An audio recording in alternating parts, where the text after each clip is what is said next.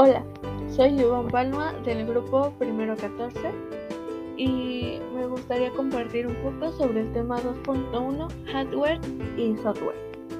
Bueno, iniciaremos con hardware.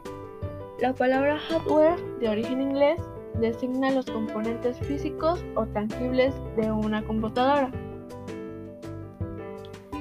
El hardware se divide en hardware de entrada, el cual envía datos y un ejemplo claro es el teclado.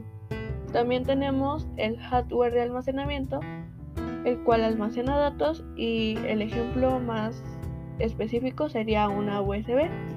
También tenemos el hardware de procesamiento, el cual es el CPU. Hardware de salida es el, que recibe datos y sería un proyector. También tenemos los hardware mixtos. Estos pueden enviar y recibir datos.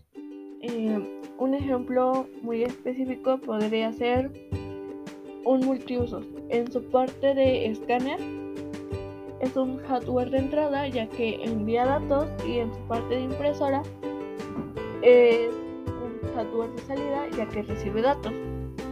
Bueno, también otro tema muy importante es el software. El software en los primeros días de los ordenadores, los sistemas operativos y el software que controla las aplicaciones y recursos de sistemas no existían. Realmente no existía el software.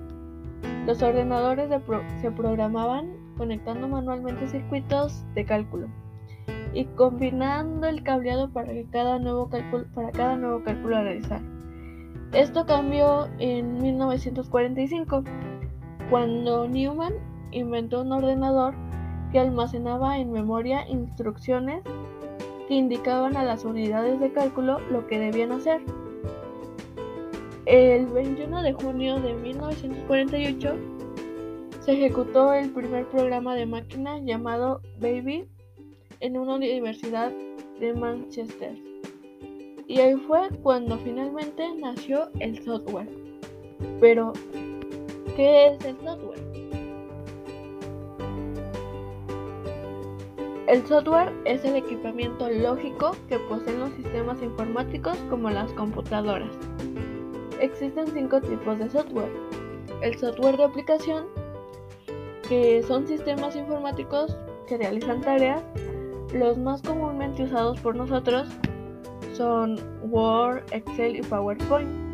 También tenemos los softwares de programación, los cuales con lenguaje de programación crean programas informáticos. Tal vez nosotros no hemos tenido tanta interacción con ellos, pero sí tenemos una vaga idea de lo que son. Y bueno, un ejemplo de esto sería el programa Java. También tenemos softwares de sistemas, los cuales permiten al usuario interactuar con el sistema operativo. Eh, los más comunes en computadoras son Windows y en teléfono son Android. También tenemos el software libre, el cual permite que su código fuente pueda ser estudiado, modificado y utilizado libremente con cualquier finalidad. Y también tenemos el malware. que es el malware? Es un programa malicioso que realiza acciones dañinas en un sistema informático de forma intencionada y sin el conocimiento del usuario. Eh, debido a este gran problema que se generaba de inseguridad, se crearon los antivirus.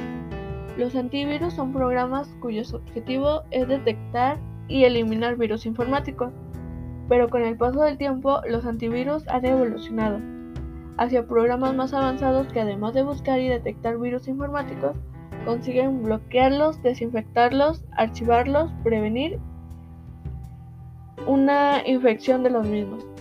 Bueno, considero que este tema es importante ya que la computadora se ha vuelto una herramienta de uso cotidiano y a pesar de que el hardware y el software van de la mano, pues son dos herramientas distintas. Y es muy importante saber lo que estamos utilizando para crear mucho, mucho más contenido en esta web 2.0. Bueno, pues muchas gracias.